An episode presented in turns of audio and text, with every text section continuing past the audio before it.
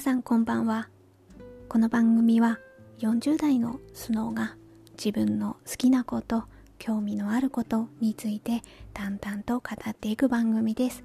今日もよろしくお願いいたします。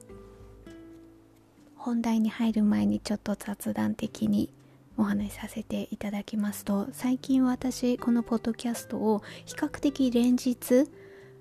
あの更新をしているような状況です。それまでは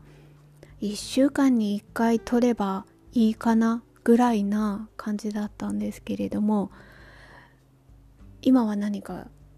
そうですね何が何かがあったからっていうよりはなんかそういうモードに入ったっていうちょっとなんか抽象的な感じな説明しかできないんですけれどもただなんかこうやって続けることによって私もなんかモチベーション的なものが 自分の中で上がってきてでまああの前回とか前々回とかの配信でも語っているように一つずつなんかこういう風にやってみました。これもやってみました。みたいなことをなんか作り上げていくのも面白いなっていうなんかゾーンに入ってるのかもしれないですね。ただあのこうやってえーとまあ、今回も収録を撮っておりますけれどもちょっと明日以降私がちょっとなんか忙しいというか忙しくなるかどうかもはっきりとも言い切れないんですけれどもただなんか自分の中であのある程度こうやってマイクの前でお話しさせていただくっていうのはそれなりに話したいことがあるとか今日話すぞみたいな気持ちにならないとなかなかちょっと向き合えなかったりとかもあるのでその辺が多分まあどちらにしても土日はちょっといつも難しいんですけど収録撮るのは難しいんですけれども比較的平日が多くはなるんですけれどももしかしたら何日間か空くかまあもしくはちょっと今今ちょっと時間あったからって言って何かしら話したいことがあったら撮るかなっていう感じにはなると思うんでちょっとまた頻度が変わってくるかもしれないです。はいえーと、では今日の本題に入らせていただきます。今日は大きく2つのことについてお話ししたいと思っております。まず1つ目は、えっ、ー、と昨日今日にかけてあの刺し子の付近がちょっと1枚完成したのでそのことについてお話しさせていただこうかなと思っておりますでも一つはえっとおすすめの私が比較的好きで聞かせていただいているポッドキャストの話をしたいなと思っております。はい。では1つ目の刺し子の話ですねあの前置きでお話しさせていただきますとあの刺し子のことをお話しさせていただきますが、うん、例えばあのこれがおすすめですとか何かしらお教えするとかそういう意味合いでは全くないのでその点だけ、えどうぞご理解ください。あの私は非常にこう好きで指していてあのこんなこんな感じにさせました。こんな模様ができました。こんな糸が使ったらこんな感じになりました。とかただそういうのを話す人がいないのであの今ちょっとここで一人語りをさせていただいてるという感じですのであの何が正解とかそういうのは全くあの関係ない次元の話ですのでそれだけよろしくお願いいたします。えっ、ー、とどうあのどんな模様刺したのとかその辺はやっぱりこう音声ですと非常にちょっとあのお伝えするのが難しいですので概要欄の方に私のあの刺し子のインスタグラムのアカウントの方のリンクを貼っておきますのであのこう聞きながらそちらの方をタップしていただいてインスタグラムの方に飛んでいただくとあこういう模様なんだねっていうのがあの分かりやすいかなと思います。で、えーと、今回はですね斜めえーと、あ正方形を斜めに3分割をして3種類の模様をちょっと組み合わせて刺してみました。でこの組み合わせっていうのは私は今までも何枚か刺しております。えっ、ー、とこの模様はですねえ、ー、とベースが斜方眼なんですよね。斜方眼のベースがあってその上に模様をのせていくっていう感じなのでこうなんかこうえーと、模様としては違うんですけれどもなんとなくこう線がつながってるようにも見えたりするんですよね。部分部分で。でえっ、ー、とあそうですね。模様の名前になりますとえっ、ー、とこちらのあなんか模様って言ってもたとえ同じ模様でも文献とかによって表現方法が違ったりするんですよね、まあ、模様によりますけど朝の葉とかはもう朝の葉しかないですけど他の模様って本によって模様の呼び方が違ったりするのでえ、ー、と私は、えー、刺し子あ、えーとブティック社から出ております。刺し子の文様と小物というえーとですね伝統的な文様やアレンジ文様を92種紹介というふうにされている本がありますのでそちらの名前を参考にちょっとお伝えさせていただきますとえっ、ー、とですね刺したのはあここあそうそう手元にあるんですよここに。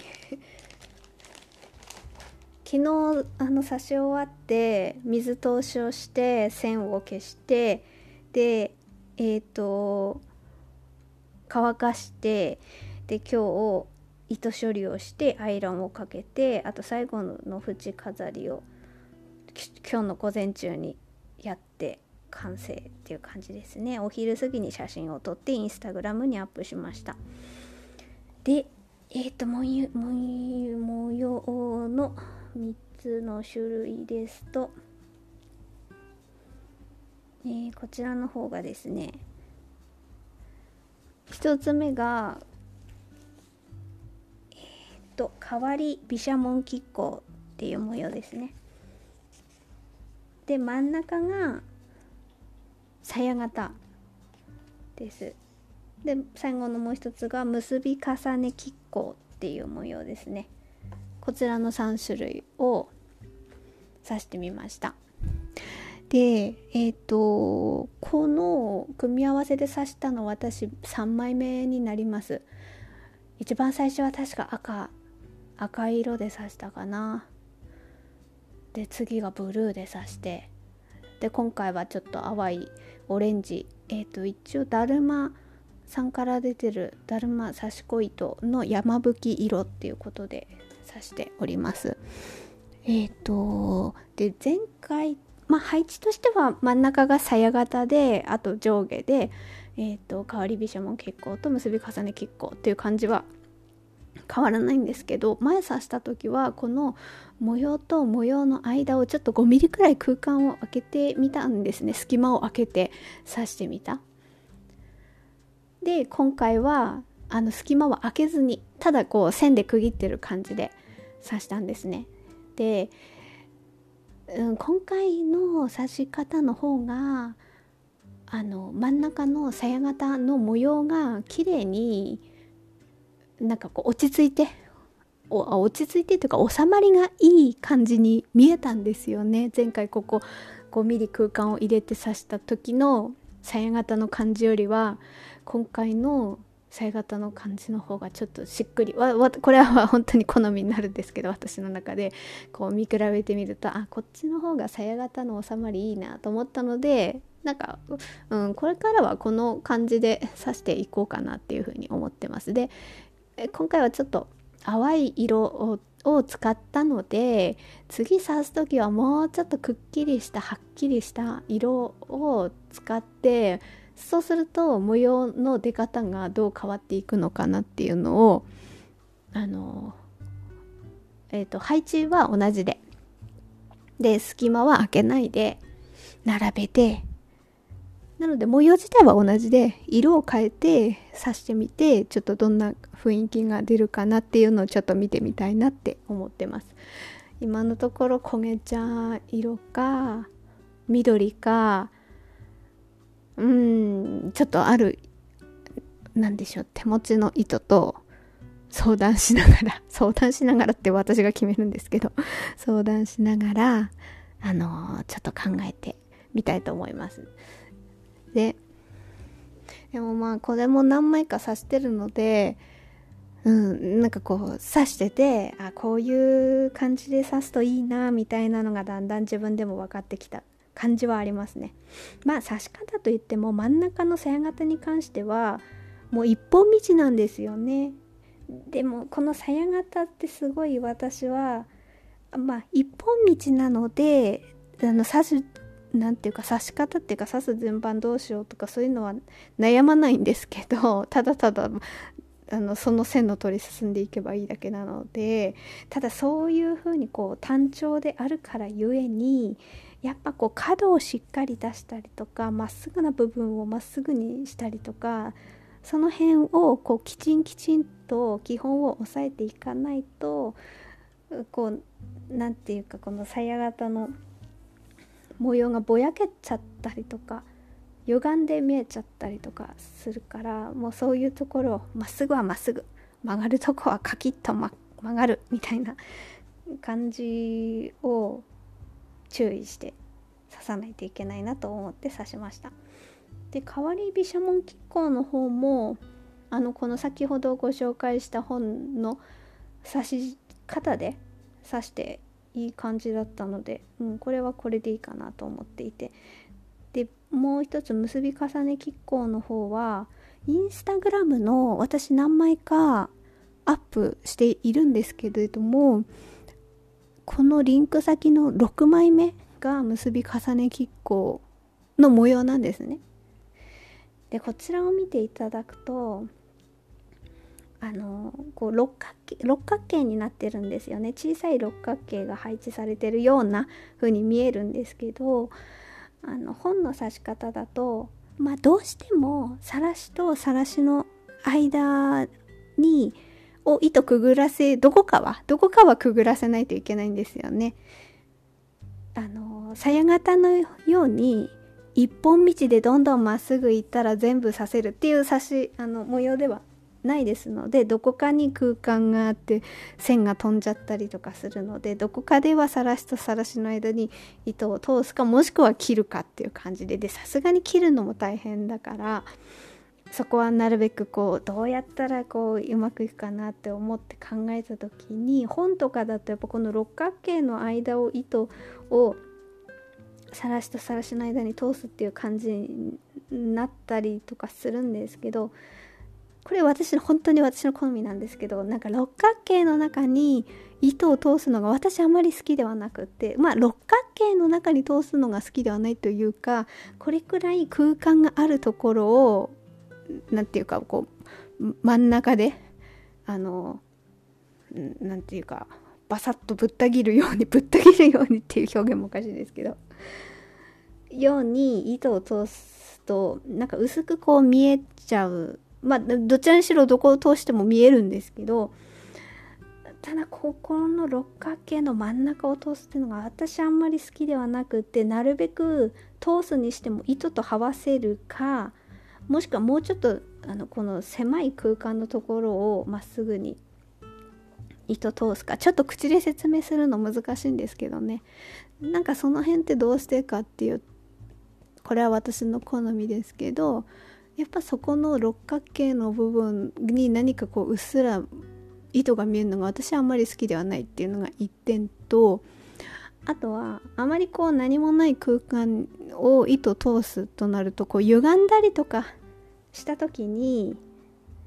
やっぱどうしてもい、えーと、さらしが伸びたりまあ伸びるって言っても糸通してるからそこまで伸びないですけど糸の引き加減によってはさらしとさらしの間に若干糸が歪んでしまってこうピンと張ってればまっすぐですけどその引きが甘かったりとか歪んだりしてしまうことによってまっすぐな直線が S 字に見えたりとかするんですよね。私それがあまり好きではなくってそういうふうにこう見えてしまうのが好きではないのであの本当はこうまっすぐ通すんだったらいいけど何かしらが歪ん糸の引きが甘かったりさらしとの歪みの関係上で S 字にこう見えてしまったりっていうのがどうしても出てくるのでなるべくこう糸に沿わせてあの後ろで重ねたりとか糸に沿わせるようにまあ、さらしとさらしの間を通すにしても糸になるべく沿わせるような感じに通すっていうのを特にこの今回の模様の結び重ね亀甲の方ではその辺を意識して刺しました。私あの朝の葉を刺す時もものすごくそこがちょっと自分の中のこだわりみたいなとこがあって朝の葉を、まあ、一般的な本の朝の葉の刺し方を見たりするとあの線の上をあの刺していったりするけどどうしても空間と空間の間をが空いちゃってそこの部分をさらしとさらしの間を糸通すっていう部分が出てきちゃうんですよね。あの本の指し通りにやると。でも前昔はそうやって刺してたのが何枚もありますけど私も。そうやって刺していく中ででもなんかここ朝の葉のこの模様のうっすらここ通すのがちょっとなって私なんとなく思ってるので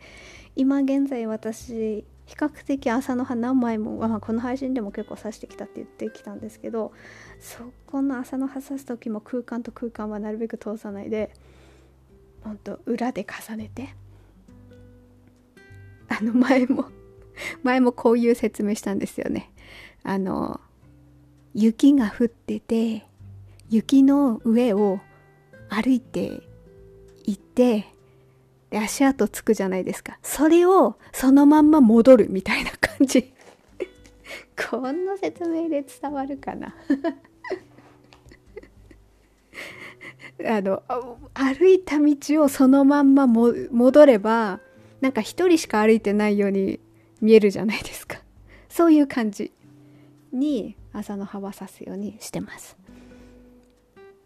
そんな感じですかね。あの今こう斜め3分割が刺し終わったので、えー、と今は途中のものがピンクとグレーのまたこれは朝の葉なんですけどなんかちょいちょいやっぱ朝の葉は刺していきたいんですよね。うん、それを刺してる感じですね。でまあまた次あの多分えっ、ー、と模様だけ下書きをして刺してないのがあるのでそれを刺すか、まあ、もしくは今回この斜め3分割でなんとなくこうつかめてきた部分があるので、まあ、これまだちょっと書いてるものないんですけどあのさらしの方に新しくまたこの図案を書いてあのくっきりした今度はもうちょっとはっきりした色で刺していこうかまあその辺りのどっちかかなっていう感じですね。なんかこうなんとなくつかめてきたからもう一回続けて刺したいなという気持ちもあります。まあどちらにせよその辺は来週になってくるかなとは思います。はい。えっ、ー、と刺し子のことに関してはこんな感じです。ではもう一つ次はですねえっ、ー、とあおすすめのポッドキャスト一つちょっとこのポッドキャストについてなんか今日話したいなって思ったのでお話しさせていただくとそのポッドキャストの番組は小泉京子さんが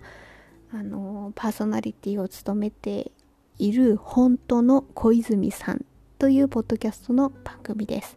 こちらの方は私が4月何日かの配信でももうすでに1回紹介させていただいてるんですね。ただその時は今はあの11回まで配信されてるんですけどその紹介させていただいた時は3回目か4回目を聞いたぐらいな感じでまだちょっと始まったばっかりなんですけどみたいな感じでお話しさせていただいてはいたんですね。でそれをその後も聞き続ける中であやっぱいいなって 思ってまたこの番組の話したいな と思ってちょっとお話しさせていただいております。でなんかそのポッドキャスト前4月に私配信させていただいた時のそのポッドキャストではなんかあの時時期的に、えー、例えばツイッターのいろんなこうなんかやり取りとか見た時とかまあまあ自分が感じる部分もいろいろあったんですけどこうなんかジェンダー的な問題が何かこう湧き上がった時のなんかこの噛み合わない議論みたいなところが非常に私はこうふつふつとしていた。ちょっとうまく説明できないんですけれどね。なんかこうあ自分が女じゃなかったらこんな思いしなかったのかなみたいなこととか。なんかそういうことをなんか感じる瞬間とかあと何かそ何かしらのニュースを見た見てなおかつそれがこうツイッター上の言葉のやり取りで話題に上がってる時の流れとかを見た時にちょっとなんかあんまり今ちょっとこういう話題に触れたくないなみたいな気持ちだったんですよ。でその時にまあ私はこうポッドキャストとかラジオとか聞くのが好きなのでなんかそういうのも考えないでゆったり聞けるなって思ったんですよ。そのあの小泉京子さんの番組がでまあその本当の小泉さんの番組はどんな番組かっていうのはもともと小泉京子さんは本が本を非常に読まれてて書評を昔書いていたりあんまあ、今も書かれてるかはわからないんですけどとにかく書評を書かれていてそれの本を出されたりとかするくらい非常に本に詳しく読まれてうん、たくさん読まれている方でで番組としては本のこととかあと本に関わる人たちと語り合うポッドキャストということで始められたみたいでなんか非常にこうなんか口調あ口調って話し方かな？なんかそういうのも穏やかな感じで 聞けて音楽もいいですし途中で小泉京子さんが歌われてるあの音楽が流れてきたりとかしてその辺のバランスも非常にいいなって思ってあの紹介させていただいたんですね。その3回目か4回目かぐらい聞く 聞いたまでの時段階で。そしたらそれを紹介した後からあのフェミニズム関連の話題の方に移っていったんですよ。なんかそういう話がちょっと私しんどいなって思って小泉さんのポッドキャストを聞いていたら5回目からそういう話題にも触れていく感じになってなああ今回こういうテーマ扱うんだって思って聞いたんですね。でも聞いても聞いた中でそれでもなんかこうああ嫌だなって感じじゃなくってそのテーマだったとしてもこれなんか穏やかに聞けっていう感じだったんですよ。だからあなんかそのテーマだだけどあすごいあなんか聞いてよかったななんかあの穏やかに聞けてよかったなっていう感じがあってでそれが5回目は5回目からそういう話題に入ってったんですよね。で5回入っていてで6回目7回目8回目なんか韓国文学の方とかにも行ったりとかしててでまあまあその5回目っていうのがタイトルが、えー、言葉を知り新たな扉を開く小さな一歩が大きな勇気に変わるというタイトルで、えーと、こちらはエトセトラブックスの、うん、社長の方と店長さんとお話をしている放送回だったと思いますで、えーと、こちらはあのフェミニズムに関する本を紹介する出版社エトセトラの実店舗だそうです。で、その放送回からそういうフェミニズム関連の話題になっていったんだけど、なんか私もちょっとうまく説明するの難しいんですけど、私はなんか20代までの頃とかは、なんかジェンダーとかフェミニズムとか、何にも意識しないで、たまたまですけどね、たまたま何も意識せず、なんか過ごせる人生を歩んでいてでなんか30過ぎ特にそうですね。30過ぎてからかな。うんなんか非常にその辺を意識させられるような立場に立たされたっていう感じがあってそこが非常に私も苦しい時期があってで今今40代になってある程度距離を取りつつもでもなんかこう時折呼び起こされてなんかちょっと落ち込んでしまうみたいなところが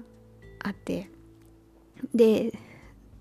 だからちょっとそういう話題がちょっと辛いなって思ったりもしてたんですけどなんかこう小泉京子さん自身の小泉京子さんもある程度までは分からなかったと。ある意味そういうものだから的なこともあったりとかっていう分からなかったけれどもでもなんか違和感を感じたりとかしてでそこで男性とちょっとなんでわかんないのみたいな感じになったりとかもあったりもしたりとかなんかそういう感じのお話も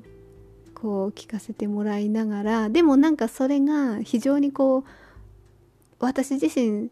刺さる突き刺さる感じもなかったしなんかこうああさあなんかわかるわかるみたいな気持ちで穏やかな感じで聞けたのがすごい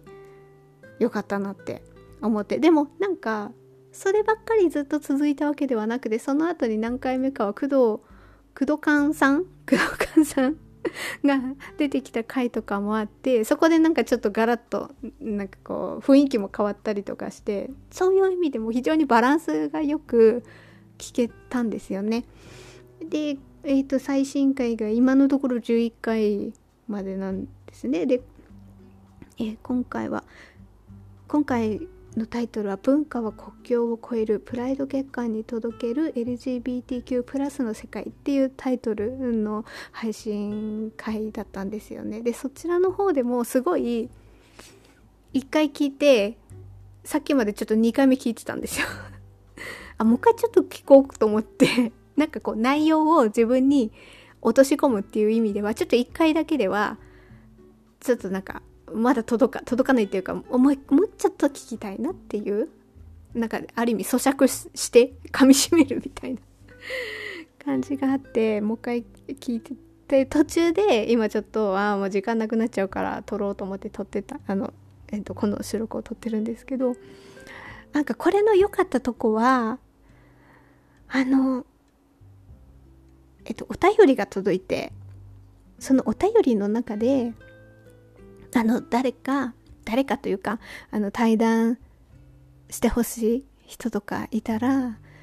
そういうお便りも寄せてくださいっていう感じであのホームページがあってそちらからリンク飛んだりすると対談の時の写真も見れるしそういうふうにお便りフォームみたいなところもあったりしてで実際にそこにお便りが届いてそれでまあ自分のセクシャルうん自分の、うん、セクシャルマイノリティっていうところであの自分自身もいろいろ思うことがあったっていう方からのお便りを紹介されていてでそこであのこの方はどうですかっていう感じの方と実際にその回で会いに行って喋ってるってとこがああすごいみたいな。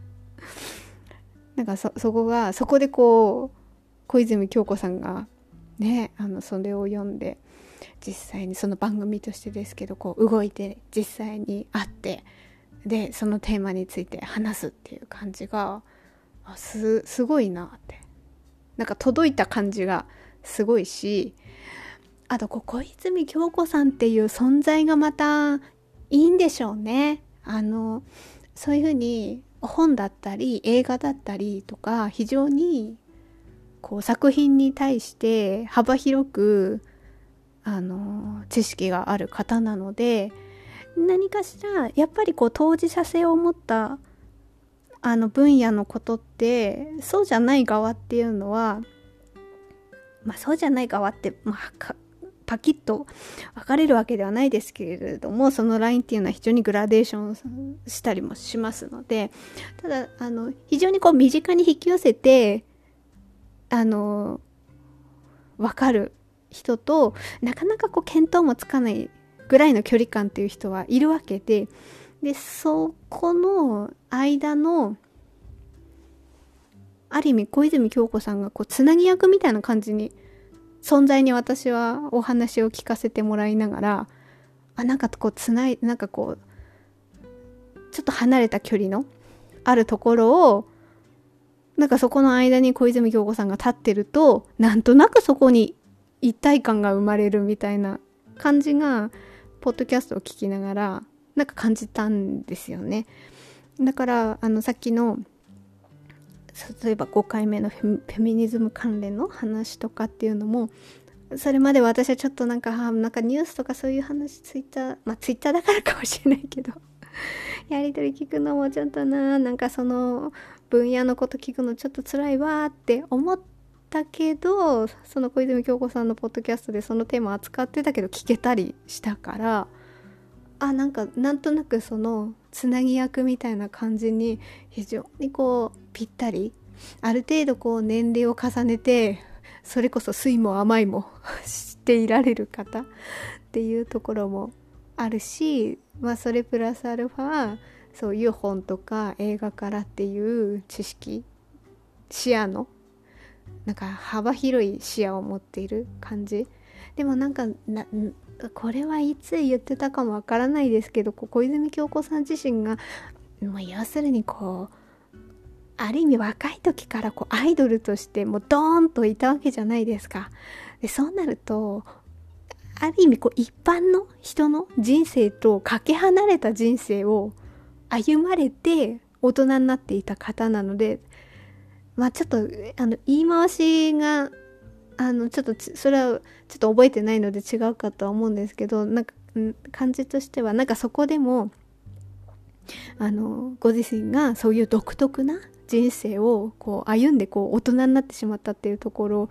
を感じてあの本を読むことによっていろいろ知っていったみたいなこともどこかで言ってたりしたんですよね。だからそういう意味ではなんかやっぱこう芸能人とかってなるとこう感覚がもう全然違うみたいなのがあったりする人はするんだろうけど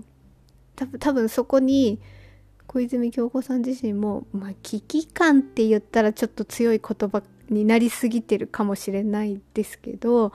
あなんかちょっと自分ちょっと違うかもっていう感じの思いがあったんじゃないかなって。でそこをこうつなぐつなげるために学ばれたんだろうなっていうのが分かってでなんかそういう風な知識を重ねてこられたからこそ、うん、ある意味こうそれは当事者性がなかったとしてもあの言葉を聞きながらああそっかこういう場合はこうなんだみたいなのをこう緩やかなこうつながりっていうところをつなげる役目が役割を担われてるみたいな。あやっぱそこってどうしても知名度とかも必要じゃないですか。そうなると小泉京子ってなったら誰でも知ってるみたいなのがあるから。そこでもこう話が早かったりとかするじゃないですか。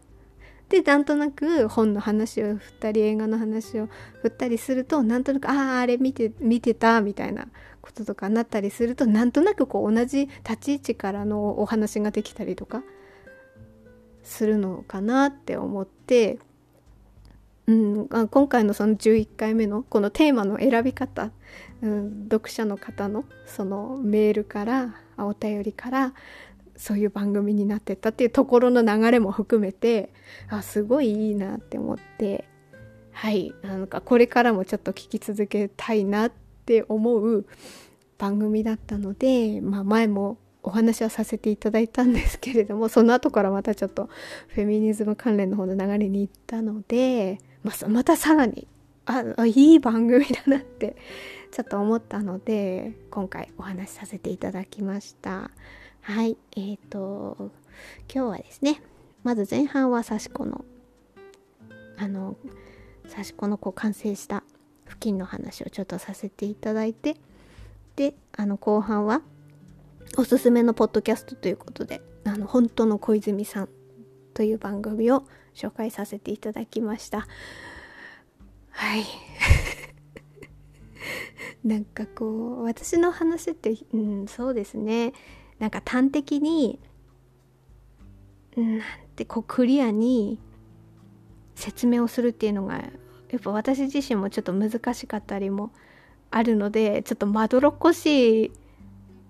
この長さかとは思うんですけれどもその辺もある意味私はあまりこう話を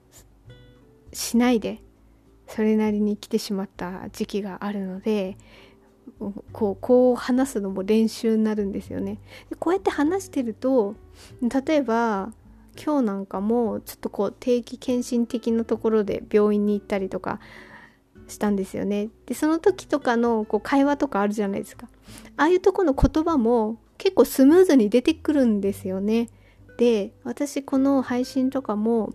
まあ、配信を撮って流すだけじゃなくてこう聞いたりもするんですね。そう聞くことによって話し方あの例えば口癖とかあとなんかここがちょっとこうこういう感じで間延びしてるとちょっとなんか聞いててうんみたいなこととかを録音したものを自分で自ら聞くってまあでもまあねなんか声が違ったりとかしてちょっと嫌だなとかそういうのももちろんあるかとは思うんですけれどもでもある意味誰かと会話をする時に相手にどう聞こえあ聞いてるんですけどね。もちろん自分も聞いてるんだけれども喋りながらもちろん聞いてるわけだから。でもなんかそうじゃなくてこう黙って黙ってというか ポッドキャストとして改めて自分で聞くことによってああ自分ってこういう話し方してんだな。ちょっとここのとこはもうちょっとこうしようかな。みたいなことを振り返れるんですよね。そこも私ちょっとあの自分が音声を配信をしている意味意味っていうか、うん、まあ意味があるなって思えるしそれがモチベーションにもつながるしっていうところがあります。はいちょっとまた後半も長くなってしまいましたがともしかしたら何日間か今今までみたいなペースではなくてちょっと開くかもしれませんがあのあちょっとこのことについて話してってことがちょっと出てきそうな感じなのでまあその時はまた時間を見つけてお話しさせていただきたいと思います。はい、聞いていただいてありがとうございました。